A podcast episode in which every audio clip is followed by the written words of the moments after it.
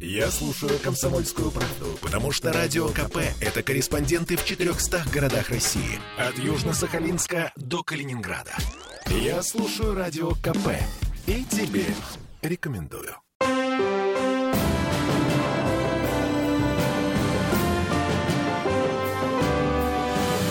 Нулевое чтение. Посереть заснеженного и скользкого Петербурга мы возвращаемся в эту студию. Я Дмитрий Делинский. Я Ольга Маркина. И я Денис Четербок. Депутат законодательного собрания. Ничего, как на скользко? Скользко. Грязно? Скользко, Мусор. грязно. И, конечно, вот эти смены погоды с плюс на минус ничего хорошего не добавляют, к сожалению, на нашей улице. А и смена экологического оператора на другого экологического оператора, в общем, тоже не добавляет. Ладно, короче говоря, а власти что-то делают, власть что-то решает. В законодательном собрании по этому поводу что думают? Э, Буквально перед самым Новым годом спикером парламента Бельским Алексеем Николаевичем было дано поручение провести расширенные депутатские слушания по зимней уборке э, города. Э, Это как такой э, первый этап заслушивания. В случае, если потребуется дополнительно вызвать высокопоставленных чиновников, которые занимаются именно уборкой города, не исключено, что они будут вызваны на заседание законодательного собрания Санкт-Петербурга в рамках часа правительства.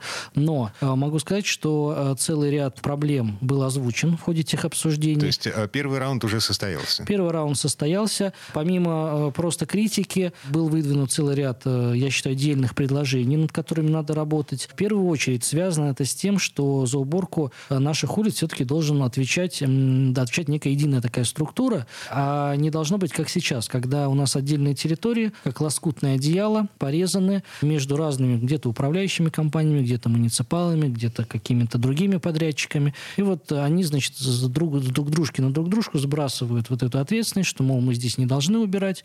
Я считаю, что прежде всего городские власти должны э, сконцентрироваться на том, чтобы убрать вот эту порочную практику лоскутного дела и сосредоточить уборку все-таки за каким-то одним ответственным лицом. Как скоро это произойдет? Ну, не раньше следующей зимы, поскольку требуется изменение целого ряда нормативных документов, необходимо заново провести конкурсные процедуры. На то, что понимание и осознание того, что без этого дальше двигаться ну, просто невозможно, э, уже радует. Кроме того, конечно, э, мы концентрировали внимание ответственных на необходимость все-таки, э, мы давно уже об этом говорим, увеличения ручной уборки улиц.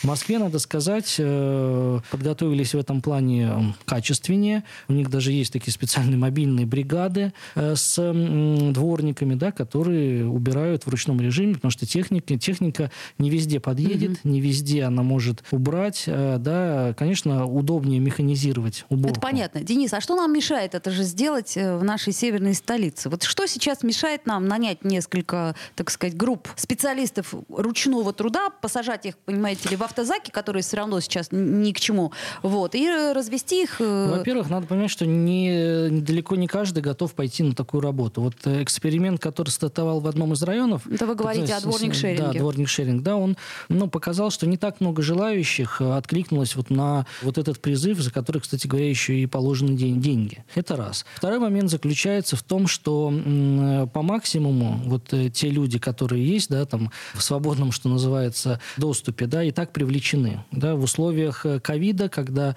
рабочая сила, у нас есть реально нехватка рабочей силы не только э, в сфере благоустройства, но и на стройках, в ряде Это других понятно. А как в отраслях. Москве-то решается эта проблема? То есть у них хватка, а у нас нехватка. Понимаете, в Москве другие масштабы мегаполиса. Москва, она по населению в разы больше Петербурга. Квота на мигрантов в Москве гораздо больше, чем для Петербурга. Я напомню, что есть такие нюансы, связанные с тем, что необходимо подавать заявку на следующий год в большем объеме, нежели она изначально была форми- формировалась. И создавать, конечно, условия для того, чтобы эти люди приезжали к нам именно в Петербург, а не ехали, например, в Москву за большим рублем. Все-таки не секрет, что в Москве платят больше. Э, Слушайте, на прошлой неделе буквально звучали в Смольном э, очередные мысли по поводу того, что нужно каким-то образом сделать профессию дворника престижной. Я, честно говоря, не понимаю, каким образом... э, Кроме финансов, я не понимаю. эм, э, Как при советской власти жилье давать людям? Где это, же его это, взять? Это, это тоже было бы выходом из ситуации, но правильно было озвучено, что то жилье, которое было у нас еще до начала нулевых, в служебном пользовании зачастую сейчас уже приватизировано или же каким-то иным образом Короче, обращено, жилья у нас тоже обра- нет. обращено Слушайте, в собственность погодите, а ТСЖ или ЖСК. С вами же разговаривали, что у нас выморочного жилья полным-полно. Выморочное жилье – это другой вопрос, а связанный с тем, что м, э, есть такая категория, как служебное жилье. Выморочное и жилье, которое, о котором мы с вами говорили, оно должно предоставляться прежде всего очередникам, потому что здесь речь идет о квартирах, которые должны быть переданы городу застройщикам после завершения строительства или по каким-то иным э, причинам, э, у которых нет наследников, да, но тоже обращается в доход государства. Но это, как правило, квартиры, которые предоставляются городским очередникам, исходя из той квартирографии и потребностей, которые есть. То есть трехкомнатная квартира, понятно, она для многодетной семьи. Да, а сделать из трехкомнатной квартиры на десятом этаже коммуналку в виде служебного жилья здесь просто нерационально. Как правило, жилье для дворников давалось на первых этажах. Ну это да. либо какие-то полуподвальные даже где-то помещения, а, но жилые, да, где можно было проживать. Или же это специальные дворницкие, я их так называю, которые в арках, да, вот. Ну, это старые- старые районы, да. ста- старые районы, центральная часть города, ну вот, поэтому это одна из форм, да, привлечения. Но все-таки это создание условий. Условия первое для того, чтобы сюда приезжали трудовые мигранты, да, а потому что, ну, вот мы видим из последнего это ужесточение, связанное с необходимостью чуть ли не ежеквартально проходить медосвидетельствование, на что жаловались очень многие. А, На венерические заболевания, туберкулез, вот это все. Ты в курсе, Оль? Нет, не в курсе. Вот теперь будешь в курсе. Хорошо. Сейчас, сейчас этот вопрос рассматривается, потому что, в принципе, ежегодного или полугодового обследования, как говорят специалисты, было бы достаточно. Ну, как обычно, диспансеризация. Да, а скажите, а вот, например, у нас э, в избытке есть какие-то вот военные, может быть, как-то с ними попытаться договориться, там, Э, убедить. Прошли те времена, когда военных привлекали для строительства дач каких-то крупных начальников. Дач, понятно. Или же для каких-то других таких Росгвардия у нас есть. бытовых историй. Это тоже во- количестве. военизированное формирование. Они привлекаются только в случае объявления какой-то чрезвычайной ситуации. А может быть, ее уже пора объявить в связи с мусором и снегом? Нет? Ну, я думаю, что Бытовую это... э, э, чрезвычайную ситуацию. все-таки вопросы, которые мы с вами обсуждаем, в состоянии решить городские власти. Вот. Так вы же и Э, есть городская власть. Правильно э, расставлять приоритеты и работать над ошибками. Ам, Смольный прямо сейчас работает над ошибками. Да, а ошибка мы- в мусорной реформе, ошибка в между уборке тем- города от снега. Поскальзываемся и погрязаем в, в горах мусора. Ну ладно, предположим, хорошо, будем пытаться исправить. да, А, ошибки? про- продолжаем наблюдать. Значит, э, надеваем... э, Я удивился, в магазинах появились э, в продаже набойки, которые не набиваются на подошву с когтями, да? Ну, ты правильно Так. показываешь. А надеваются на подошву. Надевается на подошву. В общем, короче, всем кошки, э, всем каски и всем хорошего настроения, если сможете. Ладно, у нас тут э, э, поступило несколько просьб разобраться. И вот, собственно, кроме как вам, я даже не знаю, кому эти вопросы задать. Значит, смотрите, квитанции, а, где плата за капремонт. Нам позвонила слушательница, которой чуть более 80 лет. И вот она сказала, что вроде как по закону должны компенсировать полностью сумму за капремонт после 80 лет. При этом из 300 условных рублей ей компенсируют, там, скажем, 90. А в чем тут секрет? Что не так? Секрет состоит в нормативе. То есть действительно есть установленный норматив 35 или 36 квадратных метров, э, за которые и начисляется вот эта компенсация. То есть если вы достигли 70-летнего возраста, то вам полагается 50% компенсации от этого норматива. Если вы достигли 80 лет, значит вам полагается уже 100% компенсация, но именно от норматива. То есть, например, если вы проживаете в однокомнатной квартире, площадь которой 35 квадратных метров, то вам а, будет компенсирована полная стоимость капремонта, поскольку вы умещаетесь в норматив 35 квадратных метров. Если же, например, вы проживаете в двушке 60 квадратных метров, то, соответственно, вам будет э, 100% компенсирована плата за капремонт на 35 квадратных метров, а за остальные вы должны будете заплатить полностью. Здесь компенсация не положена. Здесь вот именно в этом нюанс. Все понятно, и я думаю, что слушательнице тоже будет понятно. А, И еще один Да, вопрос. еще один вопрос. Это мелкий шрифт на квитанции, как- который очень сильно напугал э, наших слушателей старшего возраста, потому что они говорят, что не только на продуктах э, невозможно разобрать состав, но теперь и невозможно разобрать, за что ты платишь, э, так сказать, квартплату, и как вообще все это формируется. Потому Там что такое количество информации и под цифр. звездочкой, ш- и все это очень мелко. и- все, это а, нужно уместить на один лист формата А А4. То есть мы бумагу экономим таким образом? Или что? Ну, здесь, я думаю, проблема, э, так сказать, э, двойная. Первая, конечно, это экономия бумаги. Поскольку чем меньше шрифт, чем, тем меньше бумаги. С учетом того, что вы знаете, что эта квитанция, она складывается, да, специальным образом опечатывается, чтобы не было доступа к информации, которая там содержит. То есть э, про- процент полезной площади, он значительно меньше в связи с этим стал. Ну вот. И второй момент, наверное, это определенные и уловки управляющей компании, потому что мы э, часто очень видим, как меняются квитанции, что сначала там одни э, виды услуг включаются в розовую квитанцию, но какие-то из них исключаются, включаются в квитанцию за электроэнергию, как это было сделано с...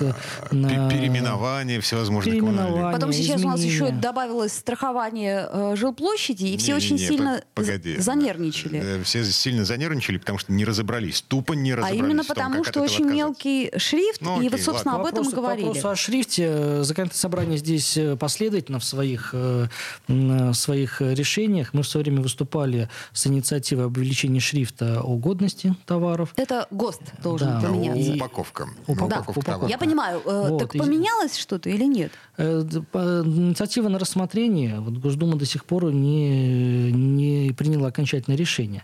Вот, поэтому и здесь тоже. Но данный вопрос решается не путем изменения закона, потому что не закон регулирует, а путем э, обращения в соответствующие управляющие компании, потому что именно они утверждают свои там регламенты, как они распечатывают те или иные квитанции. То есть мы есть должны попросить эту слушательницу обратиться в свою управляющую компанию с жалобой на то, что шрифт не Шрифт читаем. мелкий, да. А, здесь, здесь я могу сказать, что у нас в практике были, были еще и такие жалобы, связанные с некачественной лентой, э, которую используют э, там, тот же самый, например, Петроэлектросбыт на кассовых чеках.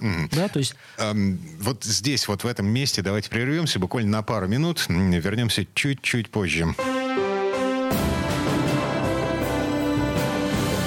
Нулевое чтение. Бесконечно можно слушать три вещи. Похвалу начальства, шум дождя и радио КП. Я слушаю радио КП и тебе рекомендую.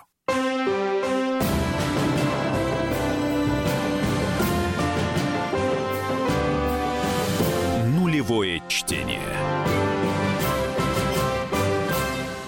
А это мы вернулись в петербургскую студию радио «Комсомольская правда». Я Дмитрий Делинский. Я Ольга Маркина. я Денис Четербок. Мы продолжаем э, говорить о том, как ЗАГС меняет нашу с вами жизнь к лучшему, но здесь сейчас говорим о, кассовых лентах Петроэлектросбыта, о том, что там было. Вы, э, если оплачиваете, оплачивали когда-нибудь через Петроэлектросбыт э, кварплату, да, то вы, соответственно, подаете туда свои квитанции, э, деньги, и вам взамен дают чек. Как правило, срок хранения таких э, документов, чеков и квитанций три года. После трех лет вы их можете выбрасывать. Через полгода этот чек выцветает, так что выцветает на так, что было видно. не- невозможно смотреть, оплати- Конспирология. оплатили вы что-то или нет. А Вот несколько было обращений от жителей нашего города. В свое время мы направили запрос в Петроэлектросбыт, которые прислушались и вот в том конкретном отделении э, Заменили. заменили ленту для э, кассовых аппаратов. Но это вот к слову о том, какие бывают вообще ситуации, обращения, жалобы. И вот э, не везде надо менять законы. Да, надо просто направить свое обращение, и на той стороне э, тоже должны подойти с пониманием. Понятно. Поделись улыбкой своей. Она к тебе не раз еще вернется. Если управляющая компания игнорирует, есть жилищная инспекция. Жалобы на, м, на управляющие компании в жилинспекции очень любят. Ну, кстати сказать, да, вы как бы не ленитесь, дорогие друзья. То есть вот просто пишите, пишите жалобу за жалобой, может быть, тогда что-нибудь в вашей жизни изменится. Увы, у нас все это работает так. Еще один вопрос, который просили задать наши радиослушатели. Насколько мы понимаем, э, федеральный закон о QR-кодах, он, э, как бы это помягче сказать, чуток отодвинули. И, соответственно, у нас теперь действуют какие-то региональные да, нормы. Ну, вот там 121 наше пресловутое постановление и прочее. Вот проскочила информация, что с э, антителами все-таки будут давать QR-коды. Что вы об этом знаете? Потому что народ волнуется. Э, многие имеют эти антитела и не знают, к чему, так сказать, Да, их приложить, знаю- чтобы опустили. Да, знаю о том, что это должно случиться. То есть решение принципиально принято уже, что э, люди, которые... Прежде всего, это направлено на тех, кто переболел дома. Да? Не обращался в стационар, переболел дома, получил необходимые лекарства там, от э, участкового врача. Сэкономил деньги. А, сэкономил Или деньги, вообще бессимптомно перенес э, на ногах. э, Но при этом возможно, или, или в легкой форме. Да, Да. человек переболел. Соответственно, э, QR-код в изначальной редакции да, выдавался тем, кто либо переболел в стационаре, да, соответственно, у вас есть либо те, кто привился. Ну Вот. Если же вы э, все-таки переболели дома, то принято принципиальное решение, что таким людям по результатам теста на антитела тоже будет выдаваться соответствующий QR-код. Говорят, это э, будет уже с февраля, а все пытаются понять, каким механизмом все Но это регламент задействуется. будет разработан, скорее всего, это будет э, организована некая сдача э, тестов, может быть, при поликлиниках, или я не хочу здесь забегать вперед, да, чтобы никого э, не ввести в заблуждение. Вот. И дальше по результатам этого теста, в случае наличия у вас антител, вы, соответственно, получаете QR-код. На какой период? На 6 месяцев или на год он будет выдаваться, э, я сейчас вам точно не скажу, но могу сказать, что вот мой, например, QR-код после моей болезни, хотя он был выдан изначально на 6 месяцев, э, был продлен еще на год. Ну, это мы помним, да, продлили. Да, еще мы помним, что вот такой механизм пытались э, ввести в практику еще в декабре, в конце ноября, в начале Да. декабря прошлого года. И кое-кому уже дали. А, Вот, но а, потом все это быстренько свернули. И Вот, отняли обратно. См- Смольный, Роспотребнадзор объявили, что надо прививаться, надо всем пройти через прививку. Да, просто если этим у вас еще высокий уровень антител, то, скорее всего, терапевт вам э, откажет Запретит, в да. э, Так и прививке. отказывает. Другой вопрос, что QR-кода он тоже выдать не может. И Вот получается именно- вот замкнутый да, Вот круг. именно поэтому, чтобы этот замкнутый круг был разорван, и э, принято принципиальное решение о выдаче QR-кодов тем, кто переболел дома. Ну, То есть, я полагаю, на следующей неделе мы будем иметь уже подробнейшую Подробную информацию, информацию ибо... и регламент работы выдачи, и где и как это все будет происходить. Мгм. Так, теперь к повестке завтрашнего заседания ЗАГСа. Мировые судьи, э, законодательное собрание все еще бьется в стенку, эм, которая вызвана нехваткой мировых судей и очередями э, на участках. Аншлаги большие у мировых судей, как правило, не рассматривают э, такие мелкие категории дел. Всю 12 главу это по транспортным правонарушениям, мелкие разводы, какие-то гражданские споры. То есть нагрузка на самом деле достаточно серьезная. А я напомню, что с конца 90-х годов у нас не увеличилось число мировых судей. Как оно было определено, так оно и у нас до сих пор и э, есть. Э, Хотя Несмотря на то, что население города э, выросло... в ну, так, разы, э, в разы выросло. И несмотря на то, что всем остальным городам позволяют увеличить Ну, вы правильно количество. говорите, а в что происходит Москве вообще? недавно увеличили количество судебных участков.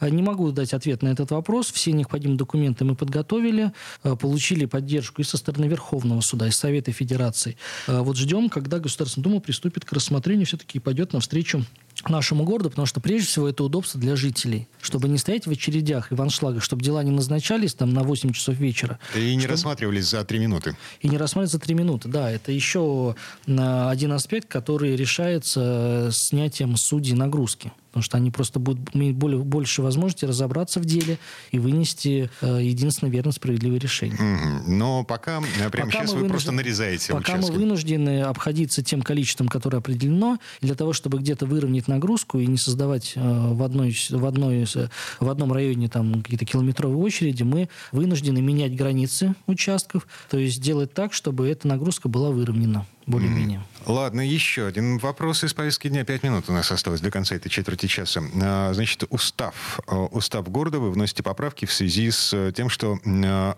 президент России внезапно может заинтересоваться тем, что же у нас происходит в городе. И когда он интересуется, все приостанавливается. Ну, это логично. Это общий механизм, да, который предусмотрен был новой редакцией Конституции, за которую мы с вами голосовали не так давно. И, э, соответственно, президент действительно имеет право на этапе еще, когда закон не обнародован, не опубликован, не подписан, э, обратиться в Конституционный суд за проверкой его конституционности. Это местный закон. Местный закон, да. Такие же полномочия, кстати говоря, у президента есть и в отношении федеральных законов, э, но вот и в отношении наших региональных тоже такое право ему предоставлено, поэтому в уставе города мы прописываем вот эту процедуру, порядок того, э, что будет происходить, если президент Российской Федерации обратится с Конституционный суд за оспариванием нашего еще пока не принятого А закона. что будет происходить? Все будет приостановлено, и мы будем ждать решения Конституционного суда. Исходя из этого решения, дальше наш закон либо вступит в силу, если он будет признан конституционным, либо он в силу не вступит. Это, кстати говоря, очень хороший механизм такого предварительного судебного контроля. То есть, когда еще на стадии недействующего закона будет проведена его проверка в случае наличия каких-то юридических разночтений. И, что называется, если закон будет все-таки признан неконституционным, он не сможет навредить людям, скажем так, потому что он еще не вступит в силу. А такие случаи бывали? А, Я помню, например, штрафы за парковку на газонах. А, Но это был не Конституционный суд, это был все-таки Верховный суд. Это немножко другая история. Ну вот, но э, в итоге окончательным решением Верховного суда э, парковка на газонах была признана незаконной. И наш закон устоял в той редакции, в которой он действует сейчас. Мгм. Поэтому Но, а- а в бойтесь, целом- бойтесь штрафов за парковку на газонах. Да не паркуемся мы на газонах. Денис Вообще не паркуемся. Газонов не осталось. Газонов Одни- не одни осталось. сугробы. Ладно, и последний вопрос. Три минуты до конца этой четверти часа. Значит, э, Центр избирком вводит в состав городской избирательной комиссии э, своего собственного человека. Да, у Центра избиркома есть квота на одного э, человека в составе нашей городской избирательной комиссии. Предыдущего члена избиркома э, Жданову Санну э, по ее собственному желанию мы освободили от обязанностей э, члена горизбиркома, и Центральная избирательная комиссия воспользовалась своим единоличным правом и направила нам кандидатуру Артюховой Ирины Юрьевны. Она сейчас является руководителем аппарата общественной палаты, имеет опыт э, наблюдения за выборами, организации наблюдательного процесса за выборами, которые вот состоялись у нас в сентябре прошлого года. А в связи с чем это вообще все произошло, вот эта вот смена и прочее? По собственному желанию По собственному желанию. написал А не в заявление. связи с тем, что у нас какие-то были косяки безумные на выборах, какие-то там опять карусели, что-то какая-то вот, вот это вот все. И Центр избирком э, грозил пальцем из Москвы, Да-да-да, и говорил, что да мы же комиссии. тут вообще, вы что тут Ну, делаете? вы знаете, что определенная работа была проведена над ошибками, и ряд э, председателей даже территориальных избирательных комиссий, где э, имелись какие-то подозрения на нарушения, они были сняты со своих должностей. По ряду эм, моментов до сих пор ведется проверка, в том числе и с участием следственных органов. Ну, вот, поэтому э, здесь э, это как бы параллельные, но не, не связанные между собой вещи. Параллельные, не связанные между собой. А, понятно, хорошо, будем любить и жаловать э, Артюхову. Посмотрим, что это такое. Впереди, кстати, следующие выборы у нас когда? Э, Следующие выборы, ближайшие по плану, у нас э, губернаторские, муниципальные в 2024 году. О, мы не доживем. 2024 года. Понятно. Хорошая новость. Ладно. э, Я, правда сказать, хотела бы еще задать вопрос по Хармсу, которого мы так пытаемся защитить, но, Серьезно? До сих пор? но видимо, у нас ничего не вышло. Да? Я так правильно понимаю, что Ну, Хармс, который находится на... Хармс пока на месте. Пока да, но- И с учетом э, тех передряг, в которых э, он, бедолага, был на протяжении последних там двух или трех лет, а надеюсь, что с ним все будет в порядке. То есть, видимо, подействовало, э, так сказать, ходатайство губернатора, экс-губернатора Полтавченко или что? Или как, как бы вот говорят, что не сохранить его. При всем, при том, при всех... Юридически не не сохранить. Это как э, примерно с Бодровым. Сохранить нельзя, но он висит. Понятно. То есть вы нам даете надежду, Денис Я в Александрович, это на сам то, что... верю, потому что, ну, иначе, иначе во что верить? -то? Ну да, верим в Хармса. В разумные, добрые и вечные. Вот. В то, что в кабинетах Смольного... э, Тоже сидят- люди. Да, люди. Они функции, н- не машины. Ладно, все, на этом закругляемся, иначе договоримся до какой-нибудь экстремистской статьи. Денис Четвербок, я Дмитрий Делинский. А я Ольга Маркина. Э, Всем спасибо, хорошего До дня. Себя. Нулевое чтение.